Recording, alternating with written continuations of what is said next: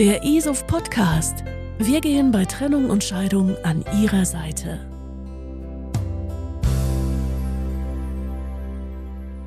Wenn zwei Menschen getrennte Wege gehen, dann muss auch darüber eine Entscheidung getroffen werden, wer bleibt in der gemeinsamen Wohnung oder im Haus und wer zieht aus. Und wie kriegen wir das am besten geregelt und gehandelt, wenn wir nicht zur Miete gewohnt haben, sondern Wohneigentum haben? Was ist zu tun? Welche Optionen gibt es? Und was passiert, wenn sich beide Parteien partout nicht einigen können? Scheidungsimmobilie, Teilungsversteigerung. Darum geht es dieses Mal im ISOF Podcast. Damit herzlich willkommen. Zu Gast ist Dieter Schüll. Er ist bundesweit für Immobilienrechtskanzleien tätig, gilt als erfahrener Experte im Zwangsverstreckungs- und Zwangsversteigerungsrecht und ist langjähriger Referent im Bereich der Fortbildung für Rechtsanwaltskammern, Weiterbildungsinstitute, Akademien und Verlage. Hallo, Herr Schüll. Ja, hallo. Herr Schöll, Trennung und Scheidung sind eine echte Hausnummer, verbunden mit vielen Herausforderungen, auch und gerade wenn gemeinsames Eigentum vorhanden ist. Fangen wir mal von vorne an. Wenn Paare auseinandergehen und sie haben Wohneigentum, welche Optionen haben diese Paare überhaupt, wie es weitergeht mit diesem Wohneigentum? Ja, es kommt in erster Linie darauf an, wer ist im Objekt drin. Oder aber will man sich auseinandersetzen in freundschaftlicher Form? In den meisten Fällen ist das aber leider nicht so. Das heißt also, derjenige, der draußen ist, der möchte ganz schnell Kohle sehen und der drin ist, möchte natürlich nicht sein Eigentum verlieren. Und da gibt es gerade im Bereich des Familienrechts natürlich auch emotionale Kisten, die dann noch auf einen zukommen. Das heißt, wir empfehlen immer natürlich den freihändigen Verkauf. Warum? Und das ist das Erste, was wir natürlich auch unseren Mandanten dann sagen. Bitte, selbst wenn das Objekt durch eine Teilungsversteigerung, durch ein Verfahren Zwangsversteigerung zum Zwecke der Aufhebung einer Gemeinschaft an einen Dritten übertragen wird, dann heißt das noch lange nicht, dass man schnellstmöglich auch sein Geld, den Kaufpreis erhält, weil in der Zwangsversteigerung zum Zwecke der Aufhebung einer Gemeinschaft brauchst du im Verteilungstermin des Gerichts eine übereinstimmende Erklärung über die Verteilung des Erlöses. Mhm. Und das führt manchmal ebenfalls auch noch dazu, dass die Fronten noch verhärteter werden. Der Kaufpreis wird hinterlegt oder das Steiggeld wird hinterlegt und man hat wieder ein Verfahren an der Hose hängen, um an sein Geld zu kommen. Also immer Vorsicht und da muss immer wieder geprüft werden. Und ich rege immer an, so weit wie möglich doch sich zu einigen in diesen Verfahren. Mhm. Sie sagten gerade freihändiger Verkauf, das heißt, keiner behält es. Genau, das heißt also, man möchte zu einem möglichst hohen Preis das Objekt vermarkten und dann, jeder bekommt dann in seiner Quote, das heißt, die Ehepaare zu je einhalb dann die 50 Prozent Auskehrung. Natürlich sind in den meisten Fällen auch noch Finanzierungsgeschichten, die dahinter stecken. Mhm. Und die Bank bekommt natürlich beim Kauf beim Verkauf natürlich als erstes sein Geld. Wie sieht es denn mit anderen Optionen aus? Also ich denke jetzt nur mal daran, räumlich getrennt ist zwar schwierig oder Vermietung, Verpachtung. Was ist damit? Ja, es ist grundsätzlich so, dass ja beide äh, den Ertrag aus dem Objekt haben wollen, sich schwer tun, einen gemeinschaftlichen Mietvertrag mit einem Dritten zu machen, dann kommt es darauf an, man muss ein besonderes Konto eröffnen. Dann ist die Frage, wer verwaltet das Konto, wer schaut nach, ob die Mieten gezahlt werden. Da gibt's ja die verschiedensten Möglichkeiten, aber eine Fremdvermietung, das hat man meistens dann nur, wenn es sich um eine Kapitalanlage, die beide sich angeschafft haben, wo ein Fremdmieter sowieso schon drin ist. Und wie sieht's jetzt aus, wenn jetzt beide sagen, okay, wir wollen aber, dass das in der Familie bleibt? Also inwiefern ist denn vielleicht auch eine Schenkung möglich?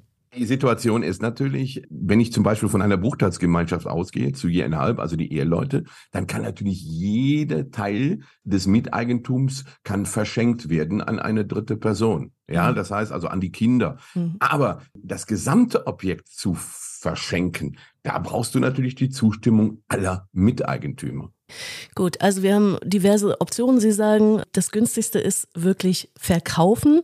Wie geht das denn vonstatten? Ich stelle mir jetzt gerade die Frage, also ich habe kein Wohneigentum, aber was ist mit meinem Kredit? Was ist, wenn das alles noch nicht abbezahlt ist? Wie geht's weiter? Ja, es ist ja grundsätzlich so, dass man äh, dann prüfen muss mit der Bank oder beziehungsweise reicht der Kaufpreis zunächst einmal aus, dass die Kreditinstitute, die noch ihre Grundschulden auf dem Objekt eingetragen haben zur Sicherung des Darlehens, ob der Kaufpreis überhaupt reicht, diese noch bestehende Darlehensverpflichtung in einer Summe zu begleichen. Wenn also die Darlehenssumme höher ist wie der Kaufpreis, dann braucht man gar nicht zum Notar zu gehen, weil die Bank, die erteilt dem Notar nur eine sogenannte Löschungsbewilligung zu treuen Händen, wenn sichergestellt ist, dass aus dem Kaufpreis tatsächlich das Darlehen, was Sie angemeldet haben, auch getilgt wird. Jetzt haben Sie mich ein bisschen verloren. Für all die, die sich nicht so auskennen, Sie, Sie machen das ja alltäglich. Was, was heißt das? Was meinen Sie mit Löschungsbefreiung? Was, was ist das? Was steckt dahinter? Ja, also es ist ja grundsätzlich so, dass eine Bank äh, zur Sicherung seines Darlehens immer eine Grundschuld auf dem Objekt eintragen lässt. Mhm. Und diese Grundschuld ist nicht accessorisch. Das bedeutet, selbst wenn das Darlehen zurückgezahlt ist, bleibt die Grundschuld in der Höhe bestehen.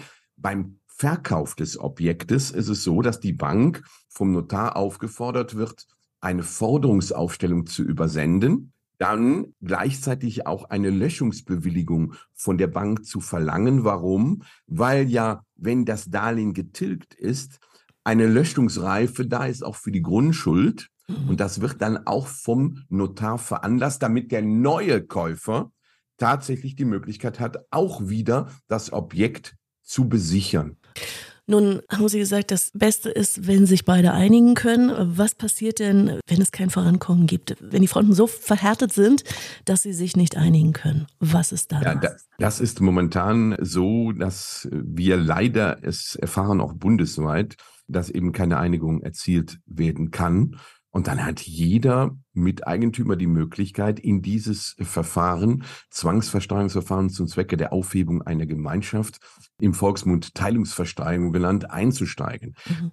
Da brauche ich keine Begründung abzugeben, sondern jeder, der Miteigentümer ist, der braucht nur zu sagen und dem Gericht nachzuweisen, ich bin Miteigentümer und ich beantrage jetzt die Anordnung des Versteigerungsverfahrens. Und ich brauche nicht das Einverständnis von dem anderen? Nein, ich bin dann Antragsteller. Das ist also nicht nur im Familienrecht so, mhm. sondern jeder Miteigentümer hat die Möglichkeit, dieses Verfahren auszuwählen, braucht nicht zu begründen, wofür. Mhm. Aber Achtung, es gibt da sehr viele Pferdefüße und da wollen wir uns ja gleich auch noch intensiv drüber unterhalten. Der erste Pferdefuß ist natürlich so, dass selbst wenn das Objekt dann versteigert wird und es kommt zum sogenannten Verteilungstermin, so sechs bis acht Wochen nach dem Versteigerungstermin, dann braucht der Rechtspfleger eine übereinstimmende Erklärung, wie denn das Geld aufgeteilt wird. Und wir haben immer wieder erleben müssen, dass einer sich gar nicht meldet oder aber eine andere Quote haben will wie die gesetzliche Quote. Mhm. Und dann sagt der Rechtspfleger,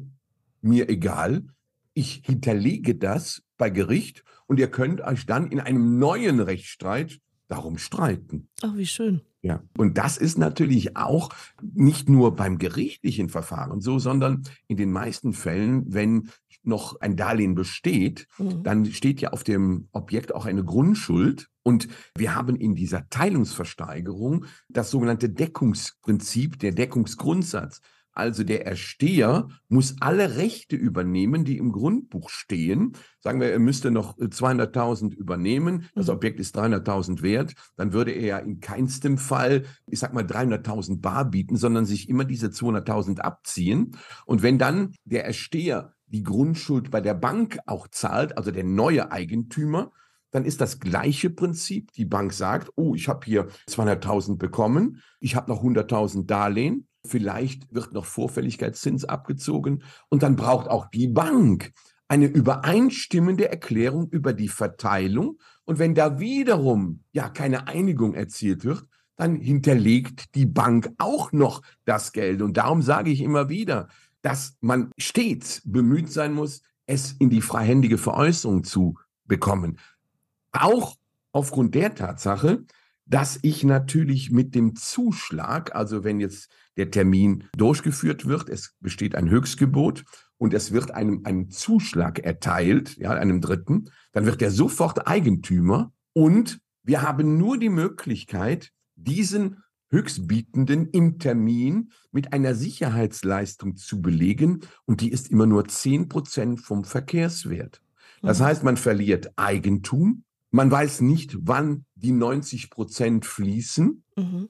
Ja, und wenn ich verkaufe, dann ist der Notar natürlich verpflichtet, erstmal zu prüfen, ob die Auflagen erfüllt sind aus dem Kaufvertrag um dann beim Grundbuch den Umschreibungsantrag zu stellen. Mhm. Aber das Fatale ist, dass in der Zwangsversteigerung eben der Zuschlag im Termin erfolgt, wo noch nicht der gesamte Kaufpreis gezahlt ist. Mhm. Aber theoretisch könnte ich genauso mitbieten. Also das ist das, was mir nicht in den Kopf geht. Man kann natürlich als Miteigentümer mitbieten, ja. wird aber so gestellt, als wäre man eine dritte Person. Wir haben ja gerade gesagt, die 200.000 Grundschuld sind eingetragen, aber der Mitbieter, also der Miteigentümer weiß, oh, da sind ja nur noch 100.000 zu zahlen. Ja. Dann muss er trotzdem erst einmal die 200.000 an die Bank zahlen, weil aus dieser Grundschuld besteht fachjuristisch ein Rückgewehrsanspruch und deshalb müssen beide über den Übererlös bestimmen. Er kann nicht sagen, ich bin ja Miteigentümer und muss weniger bezahlen. Das geht nicht. Hm. Das klingt nach einer Menge Stress, Herr Schüll. Es ist eine Menge Stress, aber leider haben wir äh, die Erfahrung gemacht, dass auch in der Anwaltschaft sehr schnell so ein Antrag gemacht wird mhm. und der Schuss kann nach hinten gehen. Ne? Mhm. Was muss denn im Vorfeld dafür alles geklärt sein? Müssen irgendwelche Gutachten eingeholt werden? Wie läuft das ab? Also im Rahmen des Verfahrens ist es so, dass ein sogenanntes Verkehrswertgutachten erstellt wird. Und in den meisten Fällen, wenn wir in die Beratung gehen, dann haben die Partner ja schon mal im familienrechtlichen Bereich vielleicht ein Finanzierungsgutachten vorliegen oder aber im Rahmen der Ermittlung im Scheidungsverfahren, dass die dort schon ein Gutachten haben.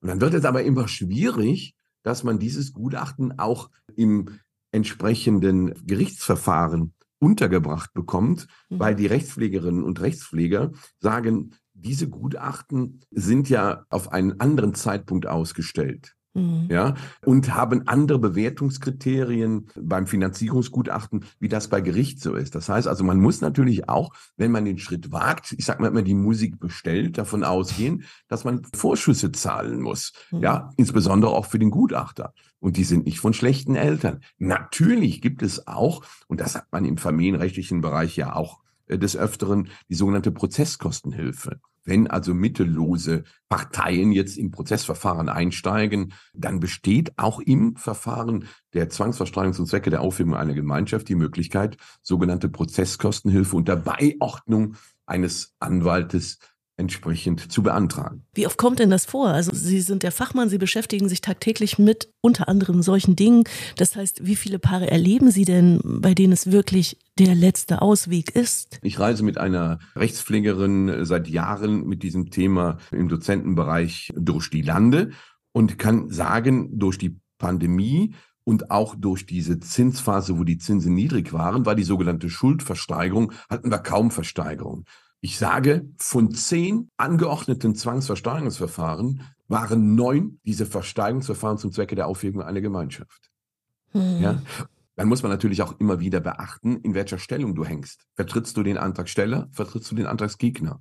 Wenn zum Beispiel der Antragsteller, also ein Ehepartner, in das Verfahren eingestiegen ist, dann wird man ja noch nervöser, gerade wenn man drin ist und weiß, ja auch durch Dr. Google und und und, dass der sogenannte Zuschlagsbeschluss in der Zwangsversteigerung gibt es einen Räumungsbeschluss. Das heißt also, man kann ja auch aus dem Objekt entfernt werden. Natürlich gibt es auch für den Antragsgegner hier entsprechende Rechtsbehelfsformen und insbesondere sehr interessant ist es natürlich im Bereich des Familienrechts. Da gibt es eine Möglichkeit zu sagen, wenn die Ehe noch nicht geschieden ist, dann besteht die Möglichkeit, eine entsprechende Drittwiderspruchsklage einzuleiten. Warum? Weil eben man sagt, dass also, wenn es sich um den wesentlichen Bestandteil des Ehevermögens handelt, hier innerhalb der noch nicht Rechtskraft der Scheidung eben die andere Partei die Möglichkeit hat, dagegen zu treten, hm. beziehungsweise dagegen vorzugehen.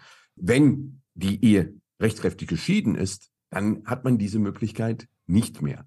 Dann gibt es auch noch im Rahmen dieser Vorschriften des Zwangsversteigerungsgesetzes bei Gefährdung des Kindeswohls, dass man da auch versucht, eine Möglichkeit zu finden, eben das Verfahren auszusetzen bzw. gänzlich aufheben zu lassen. Das ist aber immer auf den Einzelfall auszulegen. Also der Antragsteller kann ohne Begründung reingehen. Der Antragsgegner hat natürlich die Möglichkeit, durch verschiedene Konstellationen, die das ZVG bietet, entgegenzutreten, wobei wir natürlich immer sagen, pass mal auf, wir lassen den anderen mal die Kosten zahlen und dann erklären wir den Beitritt, um entsprechend auch im Verfahren mitspielen zu können, sage ich immer.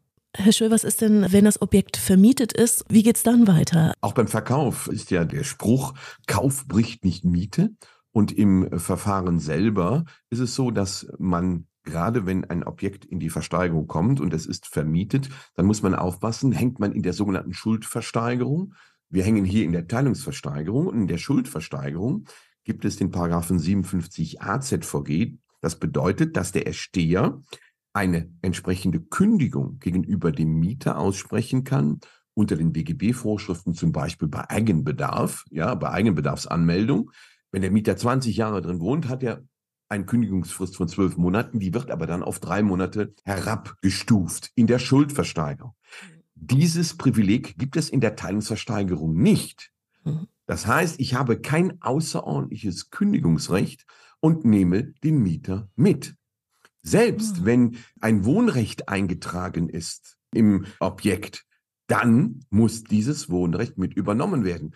Und ich glaube kaum, dass draußen einer ein Objekt ansteigert, wo er genau weiß, ich muss abwarten, bis der Wohnungsberechtigte insoweit sein Wohnrecht aufgibt. Herr Schöll, was würden Sie denn den Menschen raten, die jetzt sagen, wir kommen hier nicht weiter? Also wir zottern uns Herren aneinander, wir wollen diese Teilungsversteigerung nicht, wir können uns aber auch nicht einigen. Was geben Sie denen mit auf den Weg? Also wir sind ja eine, eine reine Immobilienrechtskanzlei und wir betreuen Familienrecht da draußen und sagen immer wieder, dass man auf diese Gefahren hinweist hm. und auch sagt, pass mal auf, entweder der drin ist, dass man sagt, wir werten zum Beispiel den Grundbuchauszug aus indem wir sagen, mit welchen wirtschaftlichen Pferdefüßen hat denn der Ersteher zu tun, wenn er ein Objekt übernehmen muss. Und wir wissen auch, dass heute Banken, selbst wenn ich ein Objekt in diesem Verfahren ersteigern möchte, dann würde meine Bank sagen, pass mal auf, Junge, da muss eine Grundschuld übernommen werden. Wir sind gewohnt, im Bereich des Verkaufs immer an erster Stelle zu stehen. Du bekommst die Finanzierung nicht. Und das ist auch ein Bereich, wo wir auch den Antragsteller, jetzt ähm, die Ehefrau, der Ehemann oder die geschiedene Partei, natürlich immer wieder darauf hinweisen, wenn die euphorisch sagen, ja, ich will mitbieten, dass wir erstmal sagen, geh mal zur Bank mhm. und frag mal, ob die dich überhaupt finanzieren, weil eben wie schon gesagt, man zwar weiß, da ist eine Grundschuld eingetragen in Höhe von X. Mhm. Und da sind schon Zahlungen draufgegangen. Aber das ist in dem Verfahren unrelevant, weil ich erst einmal auch den vollen Betrag im Rahmen des Deckungsgrundsatzes finanzieren muss. Mhm. Ich habe mal noch eine ganz andere Frage. Kann ich sowas eigentlich ausschließen lassen durch einen Ehevertrag im Vorfeld? Es gibt die Möglichkeit des sogenannten Ausschlusses einer Teilungsversteigerung im Rahmen des äh, 1010 BGB.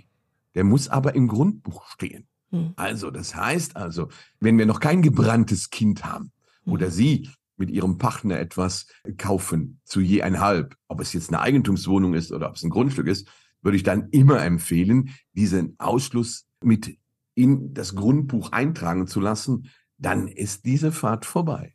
Also zusammenfassend lässt sich sagen, ohne Unterstützung geht es hier nicht. Ich brauche Hilfe in dem Moment. Wir regen natürlich immer an, die anwaltliche Hilfe mit in den Termin zu nehmen, weil dort erst passiert das und wir können abschätzen, was da ist. Und wenn wir Antragsteller sind, haben wir die Möglichkeit, das Verfahren sogar zweimal auf sechs Monate einzustellen. Das bedeutet, ich habe auch schon Verfahren erlebt, wo wir gemeinsam mit der gegnerischen Partei dann gesagt haben, nee, das ist uns zu wenig, was geboten wird, weil wir müssen uns klar machen, dass das Gericht bei 50 Prozent des Verkehrswertes schon den Zuschlag erteilen kann. Und das kann ja nicht für beide Parteien Sinn sein. Natürlich die eine Partei, die sagt, ich will es grundsätzlich sehr billig haben und die andere Partei, die sagt, ich möchte möglichst viel Kohle daraus haben. Ne? Mhm. Heißt, dass auch hier diese Fünfzehntelgrenze sehr, sehr markant ist. Und wir auch schon erlebt haben, dass sich die Anwälte tatsächlich, die sich über Jahre gefetzt haben im Familienrecht, in diesem Termin doch geeinigt haben, pass mal auf, wir haben da ein Kaufangebot oder derjenige, der kaufen will, der muss dann in die tiefere Tasche greifen und sagen, pass mal auf, ich lege doch etwas drauf, damit ich es überhaupt bekomme. Mhm. Weil momentan sind die Termine noch voll. Das Interesse ist groß. sind kaum noch Grundstücke da, insbesondere wenn du in die Großstädte gehst, wenn deine Eigentumswohnung auf dem Papier steht. Da werden utopische Preise aufgerufen und das kann ja nicht im Sinne der Familienauseinandersetzung sein. Hm. Nämlich, man verliert Eigentum, muss aber die Zustimmung des anderen haben für die Auszahlung bei Gericht oder aber für die Auszahlung im Bereich der Bankabwicklung. Also, die Teilungsversteigerung ist wirklich der letzte Ausweg, wenn bisher keine Einigung erzielt werden konnte. Sie sagen, bis das passiert, dann doch lieber verkaufen und sich dahingehend einigen. Das spart eine Menge Stress, Kosten, Zeit und auch Geld. Und man verliert nicht frühzeitig das Eigentum. Und das ist das Allerwichtigste. Sagt Dieter Schö, er ist bundesweit für Immobilienrechtskanzleien tätig. Er gilt als erfahrener Experte im Zwangsvollstreckungs-, Zwangsversteigerungsrecht und ist langjähriger Referent im Bereich der Fortbildung für Rechtsanwaltskammern, Weiterbildungsinstitute, Akademien und Verlage. Dankeschön, Herr Schö. Alles ja, klar. Danke. danke. Ciao. Tschüss. Eltern bleiben Eltern, auch bei Trennung und Scheidung. Kinder haben das Recht auf Umgang mit beiden Elternteilen und jeder Elternteil hat das Recht und die Pflicht zum Umgang mit dem Kind. Umgangsrecht, das wird unser Thema sein in der kommenden Folge im ISUF Podcast. Vielen Dank an dieser Stelle für heute. Ich wünsche Ihnen eine gute Zeit und bis bald. Der ISUF Podcast. Wir gehen bei Trennung und Scheidung an Ihrer Seite.